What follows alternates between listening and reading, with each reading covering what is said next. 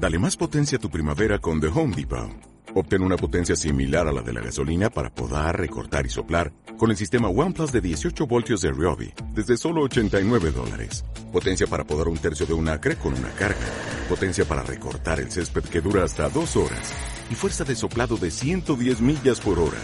Todo con una batería intercambiable. Llévate el sistema inalámbrico OnePlus de 18 voltios de Ryobi. Solo en The Home Depot. Haces más. Logras más. No te dejará dormir este estrépito infinito que intenta llenar los días de tinieblas enemigos. Una estrondosa jauría se empeña en hacer callar las preguntas, los matices, el murmullo de ojalás. Cuántos patriotas que se envuelven en banderas. Cuántas banderas que nunca debieron desistir. de sus cavernas. Ruido de conversos que caídos del caballo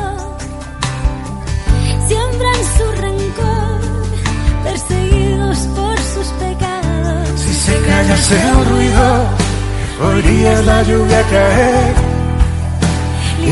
la ciudad de espectros, te oiría hablar en sueños Cuántos espectros esperando que se calle el ruido, el ruido de máquinas, el ruido de voces que pretenden que no oigamos. Quizás entenderías que nos queda la esperanza.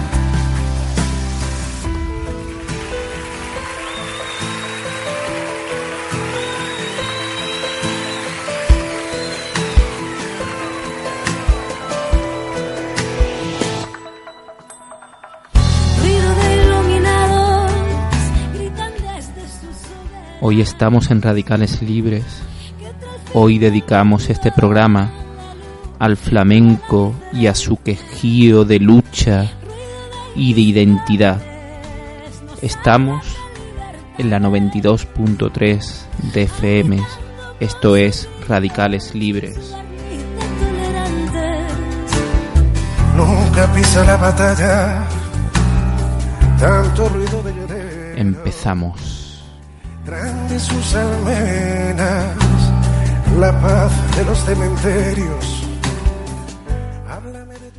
El origen del flamenco es todo un misterio. El hecho de que Andalucía a lo largo de los años haya sido una verdadera maraña de culturas hace imposible ofrecer una datación exacta. Para algunos estudiosos, este arte está cercano a los cantos monocordes islámicos. Para otros, se relaciona con las melodías de los salmos judíos. Pero la teoría más extendida es que el flamenco tiene sus raíces en los gitanos procedentes de la India, que llegaron en el siglo XV a la península ibérica durante su aventura nómada, sobre todo a la zona de Andalucía. Aunque el flamenco hoy en día es patrimonio cultural inmaterial de la humanidad, no ha sido un arte reconocido desde sus orígenes. Según los datos que manejan los expertos, la marginalidad en la que se movía el pueblo gitano relegó a este cante casi a la clandestinidad. Bodas, bautizos, fraguas o casas familiares eran los lugares en los que surgía la magia, siempre a la sombra. Sería con la llegada de Carlos III en 1759 cuando los gitanos obtuvieron la Carta de Ciudadanía y cuando empiezan a salir de los guetos. Comenzaría así a sonar tímidamente el flamenco por lugares antes vetados para ello. El afrancesamiento de las clases altas que provocó la llegada de los Borbones franceses a España en el siglo XVIII hizo que aumentara el interés por la cultura popular y con ello el gusto del pueblo español por la música y la cultura gitana. Se crean locales de actuaciones de flamenco en vivo, los café cantantes, que derivarían en los tablaos flamencos, donde se dan los primeros pasos para la profesionalización del género. En ellos, los no gitanos aprenderían de la cultura de los gitanos y se empaparían de ella. El barrio de Triana en Sevilla, los pueblos gitanos de Jerez de la Frontera, el puerto de Santa María y Sanlúcar de Barrameda se convirtieron en un punto de referencia del cante flamenco. De esta manera el flamenco comienza a arraigarse en España y a convertirse en parte de nuestra identidad. A lo largo de todos estos años, este arte ha ido evolucionando, enriqueciéndose y traspasando fronteras. Todo un ejemplo de que la multiculturalidad sirve para construir cosas importantes. Empezamos este programa hablando con Pilar Tábora, con, una gran amiga, con, una luchadora de, poner en su sitio lo que, lo que es el flamenco. Y vamos a, a contar un poco quién es Pilar Tábora para entrar en materia. Pilar Tábora es directora, productora, guionista de cine, de teatro, de televisión y sobre todo de flamenco. Es una gran andaluza, una gran luchadora por esa Andalucía que no se, no se rinde, que lucha siempre. Eh, ha, estado en, liderando esa izquierda andalucista, ha formado parte de Unidos Podemos, va a formar parte de de ese nuevo, eh, esa nueva unión de las izquierdas para luchar por, por esa Andalucía. Su trayectoria profesional es bien, bien grande y bien extensa. Ella es psicóloga de, de estudios, de profesión y, y ha mamado eso que, que tanto su padre, Salvador Tábora, supo imprimir, que que es ese quejío del que luego hablaremos, porque esta palabra es mucho para, para esta familia y, ha sido dramaturga, es dramaturga y lleva en sus espectáculos a gala esa gran mm, formación y ese gran sentirse andaluza. Eh, buenas tardes, Pilar. ¿Qué tal? Buenas tardes. Qué de cosas, ¿eh? Ya sabe, ya sabe del, cariño que te tenemos, que te tengo en particular y que y, es solamente mirar tu currículum es verdad que, es estar un programa entero y, y, saber saber lo que a lo que representas y lo que y lo que lo que luchas, ¿no? Bueno, yo creo que yo siempre digo que, que las personas nacemos con una determinada eh, inclinación hacia las cosas y que, que están en nosotros y que no lo podemos remediar. A veces digo que no es mérito, sino que es que se ha nacido para eso y se cumple esa misión. Yo lo considero una misión, pero, pero que se trae de nacimiento, ¿no? Mm, no es mérito. eh, querría empezar eh, este programa sobre, sobre, el, sobre esa lucha del flamenco, como lo hemos titulado, sobre ese quejío que, siempre se escucha ese quejío ronco y reivindicativo del flamenco y querría empezar este programa contigo preguntándote qué, qué es lo tu primer recuerdo que tú digas un recuerdo flamenco, un recuerdo que, que, a ti te, te, venga siempre a la memoria.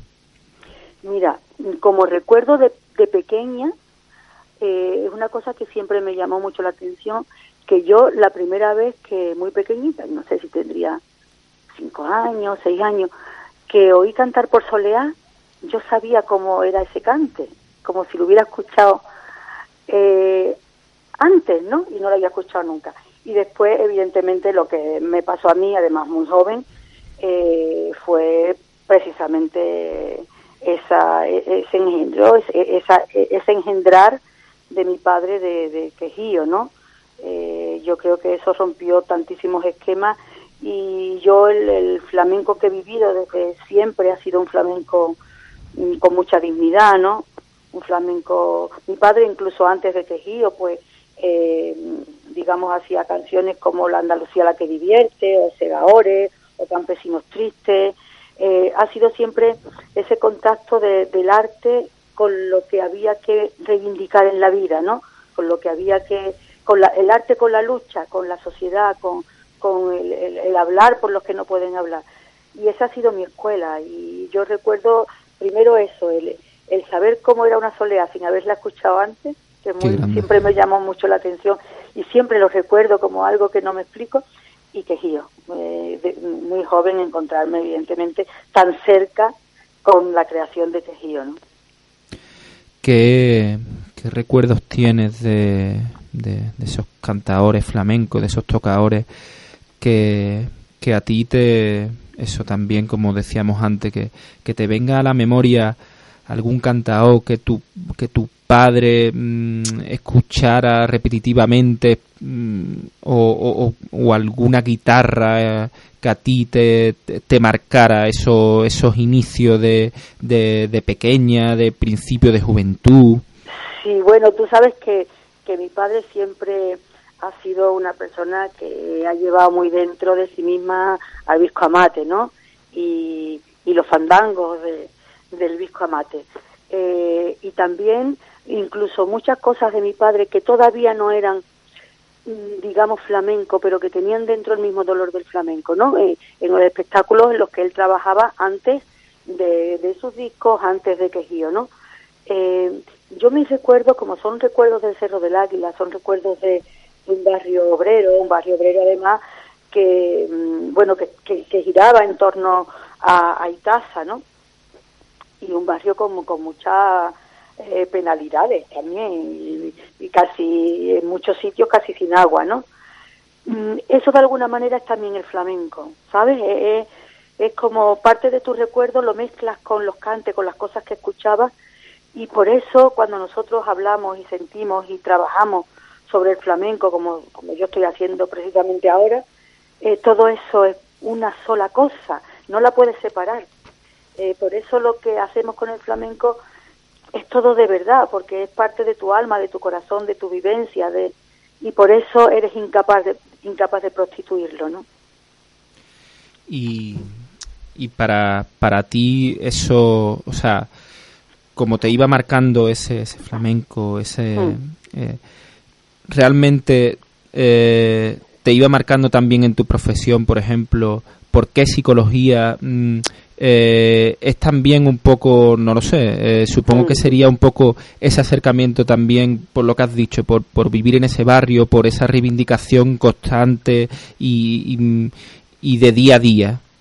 Sí, mira, eh, el tema de psicología es muy curioso. Evidentemente, yo cuando elegí la carrera, elegí psicología porque soy una persona que, que mm, tengo una cierta predisposición a, a entenderme con el otro, ¿no? Y a, escucharlo y a, intentar ayudarlo. Pero en realidad nosotros hicimos la carrera, yo no terminé psicología, me quedé en el último curso precisamente por temas políticos, porque me dijeron que nunca, eh, por unas acciones que habíamos realizado en la facultad, eh, que nunca me iban a aprobar una asignatura y los compañeros míos, que además ahora son muchos profesores, y algunos psicólogos eh, se, y que sus padres podían, se fueron a terminar la carrera a Granada y bueno, mis padres no podían y yo no la pude no pude ir a terminarla a Granada, ¿no? Por, por una asignatura.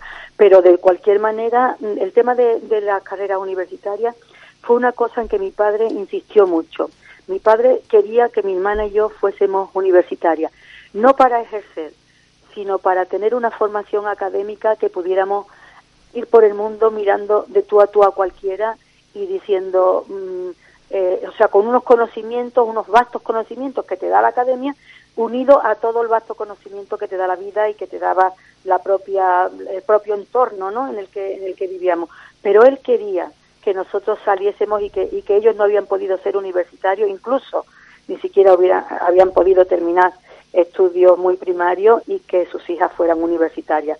Y tanto mi hermana como yo fuimos a la universidad eh, por eso y porque nosotros también teníamos la inquietud de tener una formación académica universitaria, sabiendo siempre, Saúl, sabiendo siempre que nosotros no íbamos a ejercer la carrera, porque nuestra vocación artística era tan clara que, que sabíamos que no que no le íbamos a ejercer. Y curiosamente hay una prima mía que se llama Pilar Taura, con un segundo apellido distinto, que sí es psicóloga psicóloga de profesión.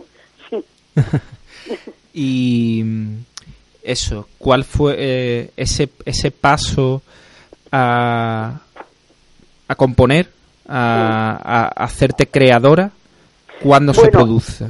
Mira, eso desde muy chiquitita. Yo escribía mm, mm, poesía, ¿no? Yo siempre he escrito, he escrito poesía y he escrito mucha prosa pequeñita, ¿no? Como pensamientos y se convertían como en pequeños relatos.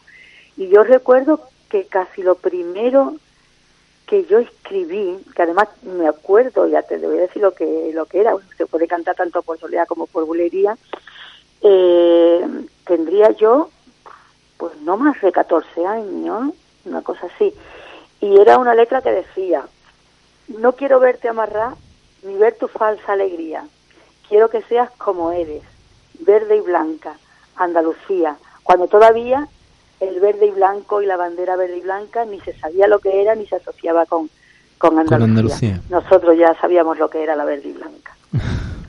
Qué grande. Qué grande. Y, y esa manera de...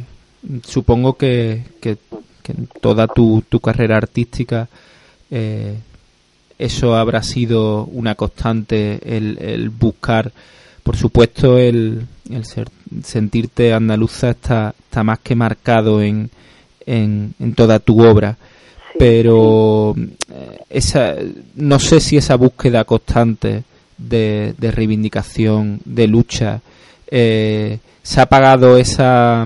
Eh, ¿Crees que, que se sigue haciendo necesario esa, esa lucha en, la, en las obras de, de arte? Sí, sí, pero sin lugar a duda. El arte es lo único que el único motor y la cultura, la cultura bien entendida, evidentemente no la, esa cultura que nos está alienando y que nos está metiendo en una globalización eh, capitalista que nos está anulando como seres humanos, ¿no? El arte es el único que puede salvarnos y el arte es el único que puede enfrentarse al poder y el único que puede abrir conciencia y crear conciencia y dejar que las llamas de de las conciencias de las minorías, pero que son las que mantienen la verdad del mundo, no se apaguen. Eh, sin eso, a mí no me merecería la pena hacer nada. No me dedicaría a otra cosa. Eh, primero porque no me daría ningún tipo de satisfacción. Nosotros estamos acostumbrados a lo justo, a lo justo. Y, y, la verdad es que sin que el arte fuera el motor de la sacudida, como decía también Bertolt Brecht, ¿no? de las conciencias, el martillo para, para, para martillear y la, realidad y modelarla de otra manera, ¿qué, sentido tendría el arte? ¿Qué sentido tendría crear y pasarte horas y horas y horas sin dormir, sin comer, mm, creando angustiada a veces? Hoy he venido, por ejemplo, de Jerez pletórica y diciendo, Dios mío, esto es lo único que nos salva como individuos y como sociedad, ¿no? No, no, no, claro que lo entiendo. Si no fuera así, ¿qué es lo que se enfrenta realmente al poder? Con, con, vocación de, de cambiar conciencia. Muy pocas cosas. Quiero que, que brevemente nos hables de esa, de esa obra que hablamos el otro día, de que, de que estabas en, los ensayos de esa, de esa gran obra. Pues mira, he, venido hoy, la verdad, eh, pletórica porque Estoy, cada vez que vamos ensayando y engrasando y engrasando, como yo digo, engrasando eh, esta Medea, esta Medea que es una Medea feminista, es una Medea con muchas sorpresas, porque es una Medea que, que habla de los problemas actuales y además con el corazón abierto, ¿no? Eh, no puedo contar muchas cosas porque la sorpresa final es tal que la gente se queda que se puede cortar casi con un cuchillo el aire, ¿no? Porque hay, hay un final, una parte final que ya no se esperan. El desemboque de Medea no se lo esperan porque además le cambio el paso a Eurípides. Me he negado a seguir contando lo que nos cuenta Eurípides, ¿no? Ay, qué bien. sí, sí, me niego, me niego, me, me revelo como mujer ante los clásicos griegos que siempre nos ponían como malvadas. Pues no, me revelo contra Eurípides. Qué bien. Y, y, la verdad es que de una, de una calidad artística por parte del elenco, pero calidad impresionante, de una belleza del vestuario que tampoco puedo revelar, pero estoy inspirado en, un montón de cosas que a mí me pueden y que me, y que me inspiran siempre. Eh, una armonía en, la escenografía. Eh, yo creo que, mm, lo decía esta mañana, estamos creando un gran espectáculo para los grandes teatros, incluso de óperas del mundo, ¿no? Eh, con el flamenco. Mm, eh, es un gran espectáculo, es un espectáculo de gran formato, pero no es grande por el formato, sino por el contenido. Yo, bueno, se nota que hoy estoy entusiasmada, mañana lo mejor me, mañana me coge de bajón y digo todo lo contrario. pero, pero sí, sí, va a ser un gran espectáculo, estoy segura. Lo esperamos con, con ganas. Pues muchísimas gracias. Ahora vamos a hablar con, con tu padre para escuchar, para escuchar ese quejío que, que sigue siendo muy hondo y muy, muy fuerte cada vez que...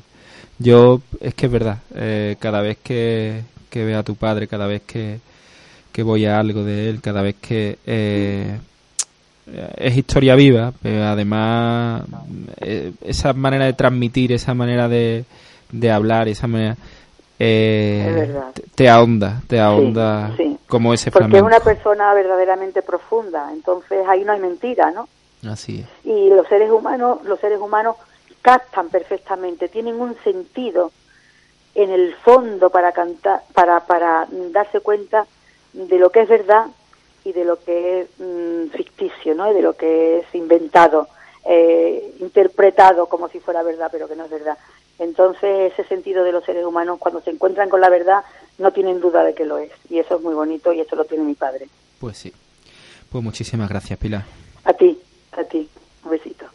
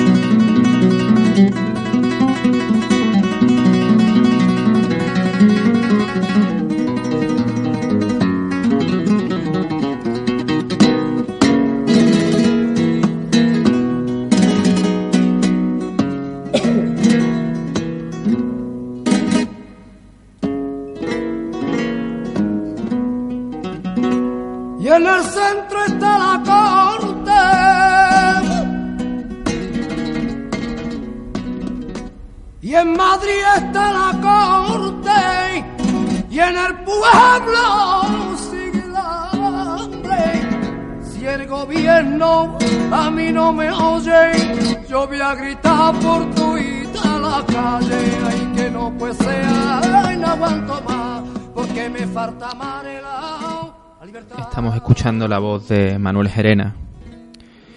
Vamos a hablar con él un ratito de, lo que para él significa el flamenco y, y cómo su persona representa ese flamenco que también tiene ese quejío del que hablábamos hace un instante y, y esa reivindicación y esa, esa siempre lucha.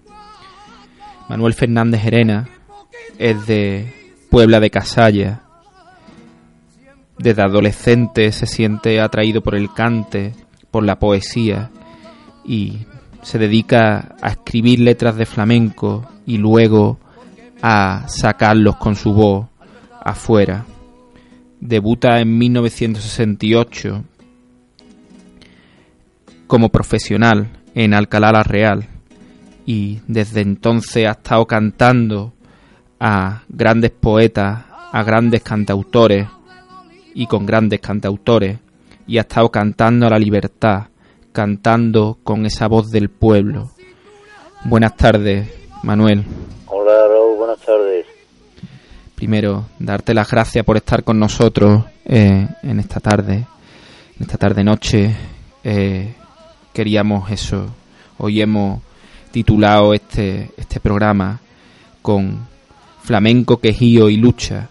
Y qué mejor que hablar contigo que representa tanto esa, esa lucha de, y esa reivindicación del flamenco que, que es para ti el, el, flamenco. Ya sé que es una pregunta demasiado general, pero, pero si tuvieras que definirme qué es para ti el flamenco, que, con una breve frase que, me podrías decir. Bueno, el flamenco para mí, aparte de que es un arte muy grande en el sentido musical y por supuesto en muchas ocasiones poético, para mí es una vía de expresión que yo siempre utilicé y utilizo, valga la expresión de utilizar, y yo empleo para eh, expresarme libremente contra todos los dictadores del mundo, por expresar en favor de la libertad, de la justicia, de la dignidad de los seres humanos, de la paz, esa paz que sin justicia es imposible que la haya. Y ahí seguimos desde hace tantos años, como decías tú, eh, pues con 36 discos en, las espaldas que tenemos ya, ocho, libros de, ocho libros de poemas y 3.000 conciertos en el pellejo. Y ahí sigo en la batalla, ¿no? Ahora mismo estoy en Madrid y estoy hablando contigo por teléfono porque que había quedado contigo, pero al final me tuve que venir para Madrid y estamos precisamente siempre dispuestos a hablar de todo lo que sea el caminar en favor de, las ideas del pueblo. Vamos a empezar esta, esta entrevista eh, queriendo conocer que, cuál es el primer recuerdo de, de flamenco que, que, se te viene a la memoria, que, que, que crees que, que cuando se te dice eh, flamenco, cuando, cuando se te dice a quién escuchaste por primera vez que, que, te marcó de pequeñito, ¿qué, podrías de contarme? A mí el cantado que más me marcó siempre mm, fue Antonio Mairena, que era, además mi, mi maestro era mi gran amigo.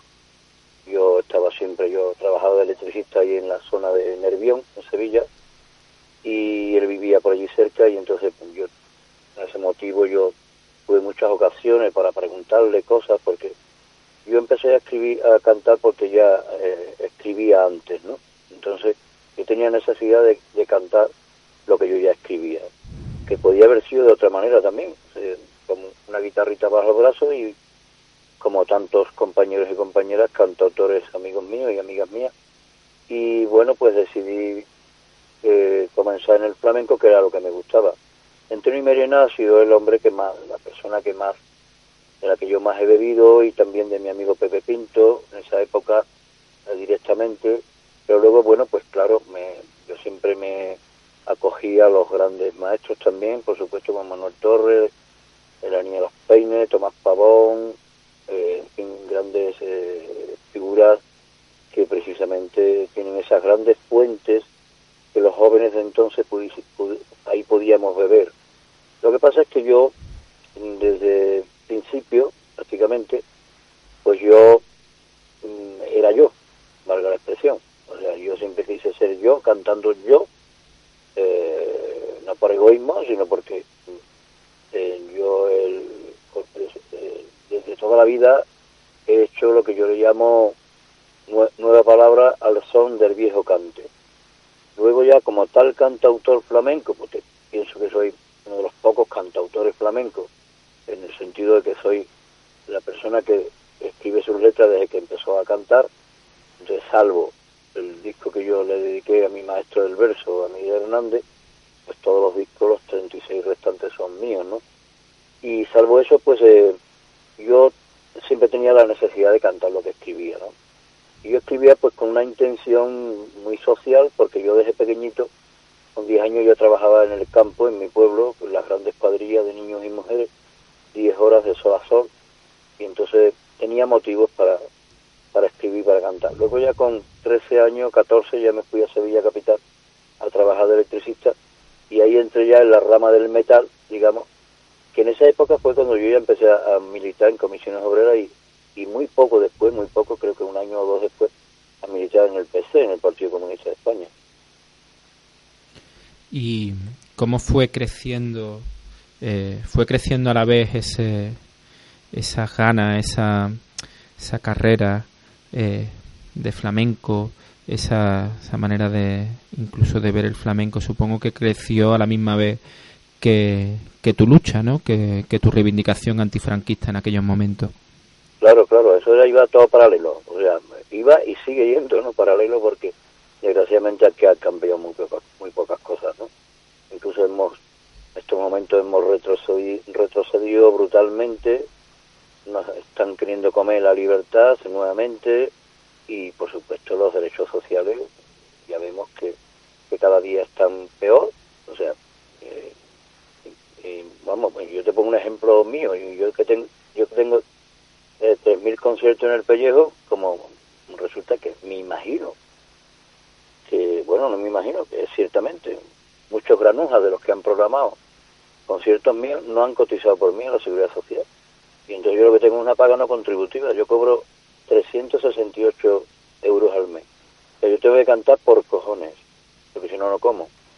Entonces, eh, menos mal que afortunadamente eh, sigo bien, fuerte, estoy todos días de viaje de una punta de España a la otra, y salvo que tenga un catarro o algo así, que todas las personas lo, tienen, ahora pasé unos meses muy muy jodido con una gripe muy mala que me entró de pronto y tuve que suspender varios conciertos incluso y además tuve que no pude quedar bien en el famoso concierto del López de Vega que estamos pendientes de repetirlo precisamente por invitación para que la gente no tenga que pagar porque vamos a aprovechar a grabar un disco en directo pues todo esto bueno afortunadamente la voz es un instrumento, es un músculo que si está ejercitado y tú lo cuidas, es una persona que no fumo, que bebo normalmente lo que bebe todo el mundo, una cerveza, un tinto, etcétera, ¿no?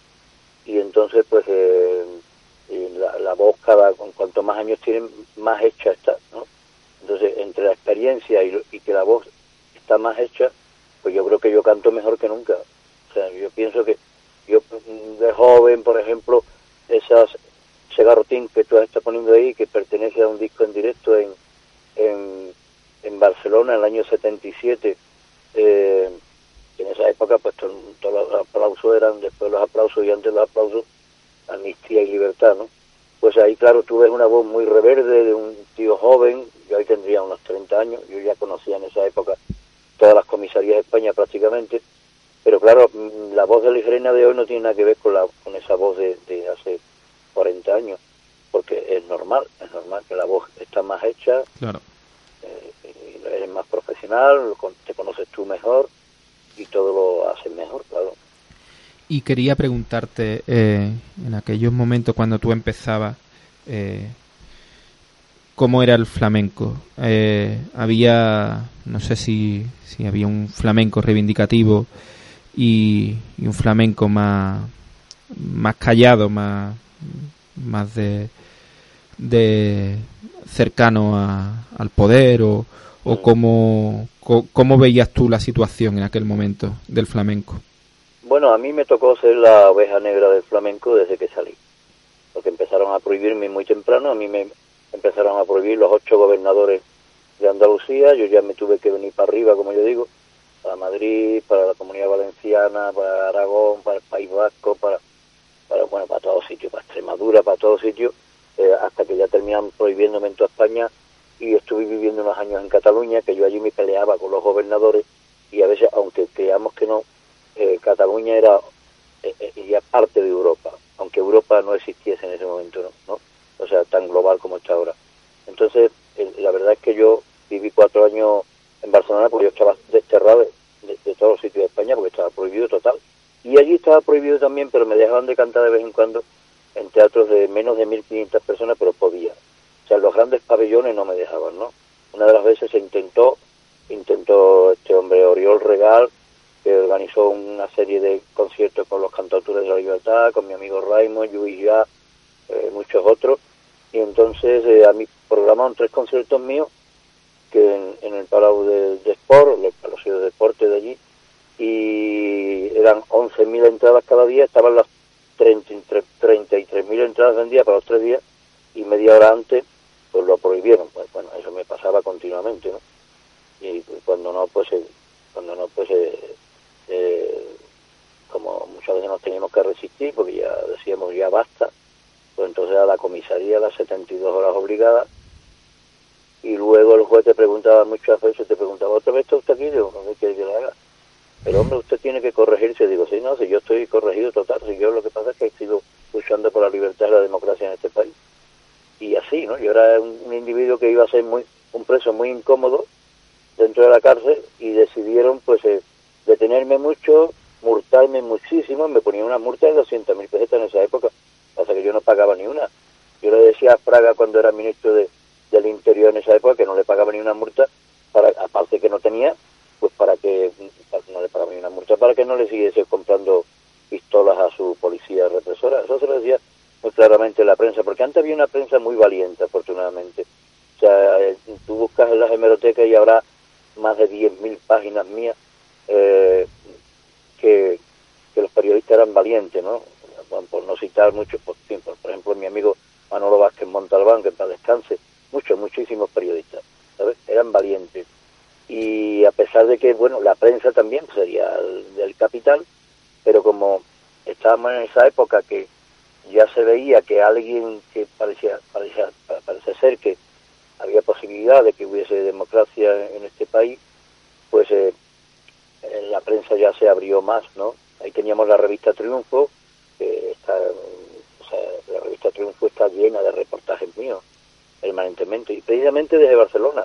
En esa época, desde Barcelona se escribió sobre mi persona más que desde ningún sitio. Fue, fue un trampolín, porque yo, como ya te digo, yo seguía prohibido en toda España, y bueno, pues luego cuando tenía que, yo cantaba permanentemente en toda Europa, cuando me dejaron pasaporte, pues ya empezaron también a quitarme el pasaporte, y yo estaba permanentemente en las grandes concentraciones eh, de los comunistas y socialistas y, gente de izquierda en el exilio, eh, cantando permanentemente en toda Europa, ¿no? ¿Y qué evolución has visto tú en el flamenco? ¿Crees que se sigue haciendo ese tipo de, de flamenco que tú haces o, o, o dirías que hay que hay flamencos actuales que, que siguen reivindicando, aunque no sea con sus letras, con su actitud eh, en el día a día? Mira, yo, yo sigo pensando que desgraciadamente el flamenco ha tenido muy poca evolución en cuanto al, al sentido reivindicativo. Incluso ha vuelto para atrás eh, asentándose en las letras de siempre, porque precisamente los chavales jóvenes que empiezan chavales y chavalas jóvenes que empiezan, tienen la desgracia que los jurados de los concursos son gente muy conservadora, ya por no ofender, por no decir que son fachas, ¿no? Porque hay de todo tipo, ¿no?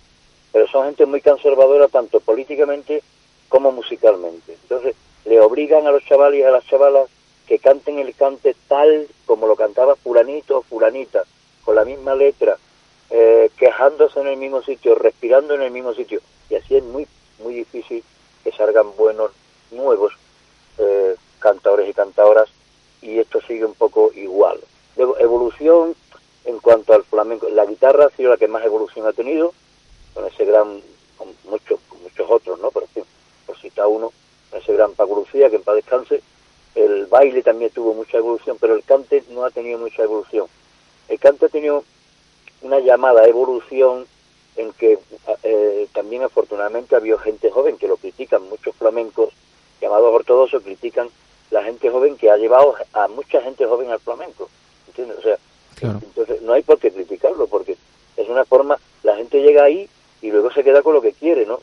Es una forma de que puedan entrar, igual que yo metí tantos miles, millones de gente joven en el flamenco, porque yo estaba prohibido, porque yo cantaba eh, eh, en plan reivindicativo y yo estaba permanentemente en todas las universidades, en todos los barrios, y todo eso fue muy importante para el flamenco, ¿no? Pero claro, ahora hay mucha gente joven que canta, pues hace una mezcla del jazz, del flamenco, etcétera, y yo eso no lo critico. Es una nueva forma de hacer las cosas, ¿no? Pero claro, los llamados ortodoxos los ponen a París y dice que son el flamenco, etcétera, ¿no? Eh, toda la música en general tiene que tener su evolución. El mestizaje de las artes en el mundo es muy importante, igual que, es el mestizaje de los seres humanos. Precisamente las grandes sabidurías vienen a través del mestizaje. No se puede ser racista, al contrario, hay que, hay que unir una sangre con otra para que haya mejor sangre, porque si no estamos eh, estamos dándole, dándole la razón a, ese criminal Hitler, ¿me entiendes? Con la depuración, ¿no? Entonces, en el arte pasa lo mismo, es muy importante el mestizaje. Y por último quería preguntarte, ahora que estamos en, en, época de, de esa Bienal de Flamenco, eh, ¿crees que es un espacio que puede ser reivindicativo eh, ya al menos este año? Eh, ahí no hay nada, ahí no hay nada de reivindicación. Ahí hay un, ahí sigue habiendo, te lo digo yo por, por experiencia, te lo digo porque lo, lo sufro en mis carnes, ahí sigue habiendo un boicot total al cante reivindicativo, eso ahí no hay nada, ahí solamente han, preparado una conferencia ahí llamado cante protesta, que no sé por qué le llaman eso, ¿entiendes? que lo han dedicado a un paisano mío, a, José María Moreno Galván, que le escribió las letras a Meneses, pero nada, hay, nada, o sea, ya incluso la prensa ha habido un, ha habido un, escándalo enorme en estos días protestando que, que como, como no han llamado a Manuel Serena, que según la, según la, la, prensa es el más especializado en el cante de protesta, ¿no? Entonces, pues vamos, a mí me da igual que me llamen porque yo no eh, yo no tengo nada que ver con la Bienal, te lo digo sinceramente, con todo mi respeto a los artistas que trabajan en la Bienal, porque son grandes artistas, todos y todas, pero claro, que no que no engañen a la gente, no digan que, que si hay reivindicación, no hay ni un artista, de, vamos, ni uno, que yo sepa, ¿eh? Claro, exacto. lo único que, que, yo he visto que, que sí es reivindicativo es ese quejío, ¿no? De Salvador. Que, que es la parte que, que, ha tenido eso, ¿no? ¿De, qué Salvador? De Salvador Tábora. Que, ah, mi amigo, hombre, claro. Exacto. que es, la, es la, única parte que, Sí, sí, sí, sí, eso es, bueno, eso es extraordinario, ¿me entiendes? Siempre. Mi amigo Salvador, ¿me entiendes? Pero que luego a nivel, no hay, aparte de que hay muy pocos artistas llamados cantadores protestas o cantadoras protestas, aparte de eso, es que no les da igual, o sea, es que sigue gobernando la gente pasando de la cultura de izquierda. Es que aquí se sigue programando la cultura franquista, se sigue programando la cultura franquista, pero se ve que gobierne quien gobierne. Sí, sí. Es, una pena, ¿me entiendes? O sea, yo estoy a punto de venirme al exilio Está de Andalucía. Intrínseco. Está intrínseco en, en, la programa, en las programaciones. Yo, tengo que estar continuamente fuera de Andalucía, como siempre lo estuve, pues ¿no? Pero claro, es que da vergüenza, ya es de vergüenza, ¿me entiendes? Pues sí. Entonces, a mí, bueno, conmigo no van a jugar. yo tengo la medalla de Andalucía, todo lo que tú quieras, la medalla de oro de la provincia de Sevilla. Vamos, eh, te digo una cosa, cualquier día está la, la, de Cuervo, ¿me entiendes? Porque de verdad, pero no, yo ya no, no, no me quiero ensañar, en este caso contra los gobernantes, porque también los, cada gobernante tiene sus problemas, ¿entiendes? Pero es en conjunto la programación cultural en Andalucía. Deja muchísimo que desea. Total, pues y en España pues entera, ¿eh? Pues sí. O sea, se sigue programando cultura de derecha, la cultura de Franco, que aquí quedó todo muy atado y bien atado. Aquí quedó todo, en cultura quedó todo muy bien atado. El pueblo sigue comiendo pan, de pan, de harina, pero no come pan de cultura, ¿me entiendes? Esa es la desgracia, ¿me entiendes? Y sobre todo, no comer pan de cultura de izquierda.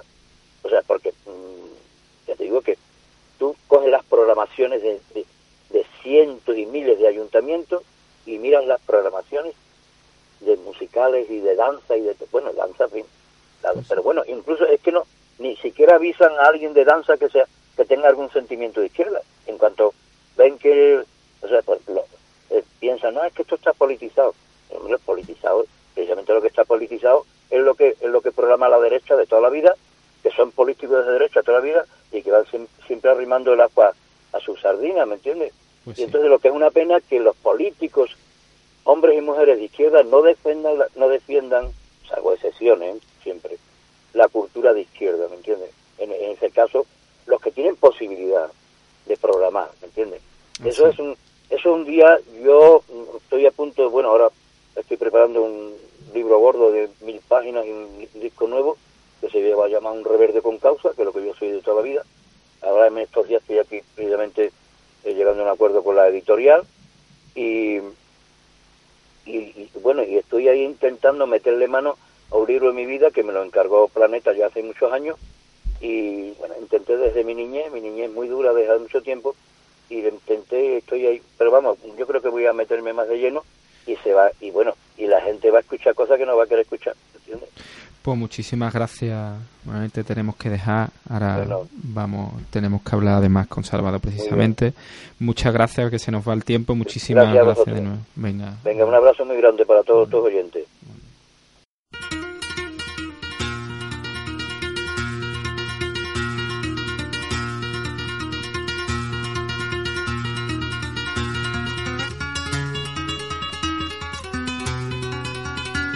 L.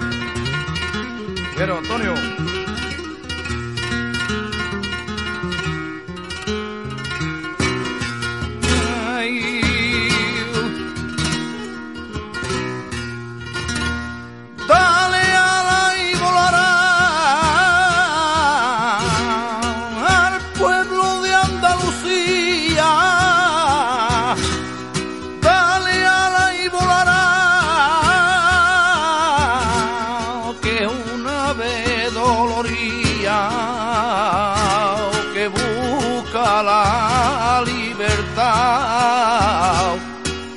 Han negado toda su vida.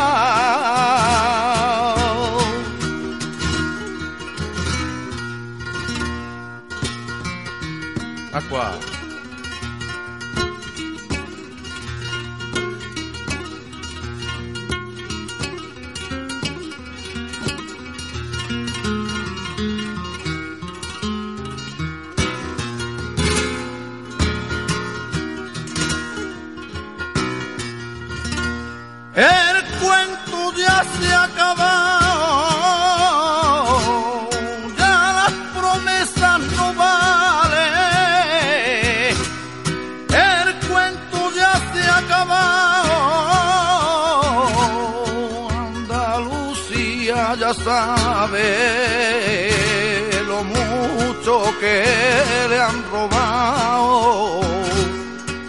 Más mentiras no cabe.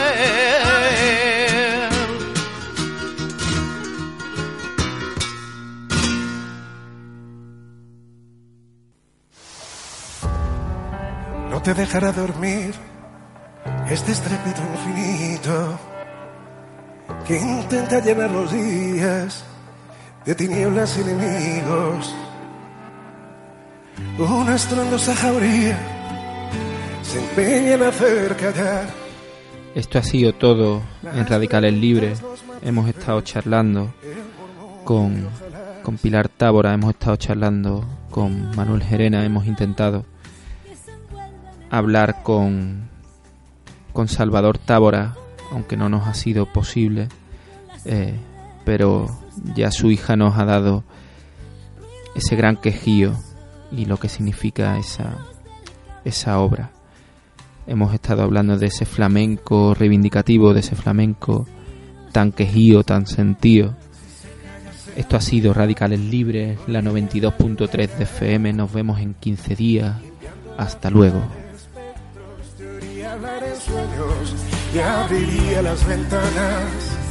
Si se callase el ruido, quizá podríamos hablar y soplar sobre las heridas. Quizás entenderías que nos queda la esperanza.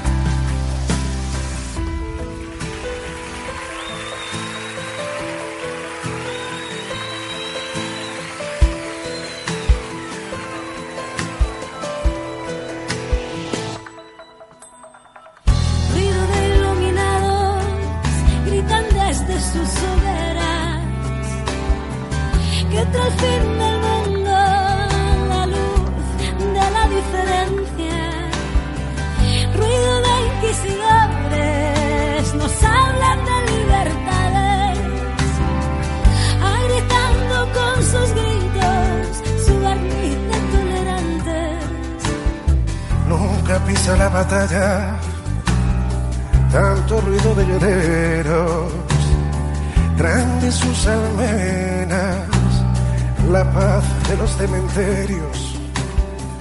Háblame de tus abrazos, de nuestro amor imperfecto, de la luz de tu utopía, que tu bota este estruendo.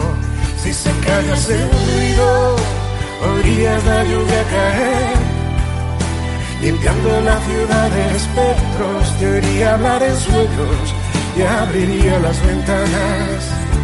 Si se callase el ruido, quizá podríamos hablar y soplar sobre las heridas, quizás entenderías que nos queda la esperanza. Si se callase el ruido, oirías la lluvia caer.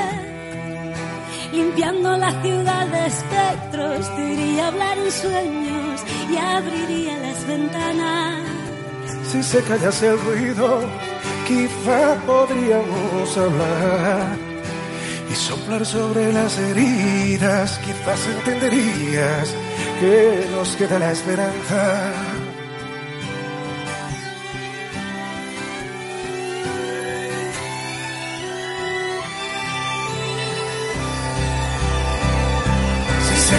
Se callase el ruido, podría lluvia a caer limpiando la ciudad de espectros, te iría a hablar en sueños, te abriría las ventanas.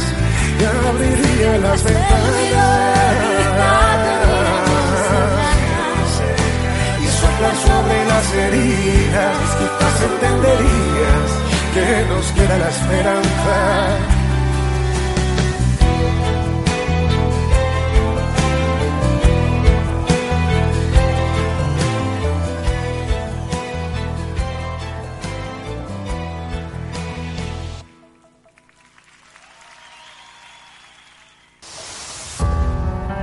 Te dejará dormir este estrépito infinito que intenta llenar los días de tinieblas. Esto ha sido Radicales Libres en la 92.3 de FM en Radiópolis. Hemos estado charlando con Pilar Tábora, con Salvador Tábora y con Manuel Gerena de lo que es el flamenco, de lo que fue y de lo que será, de la reivindicación, de la lucha, del quejío nos vemos en 15 días. Hasta luego.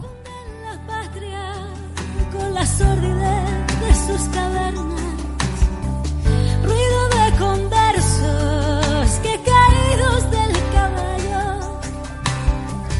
siembran su rencor, perseguidos por sus pecados. Si se callase el ruido, oirías la lluvia caer limpiando la ciudad de espectros, te oiría hablar en sueños y abriría las ventanas. Si se callase el ruido, quizá podríamos hablar y soplar sobre las heridas, quizás entenderías que nos queda la esperanza.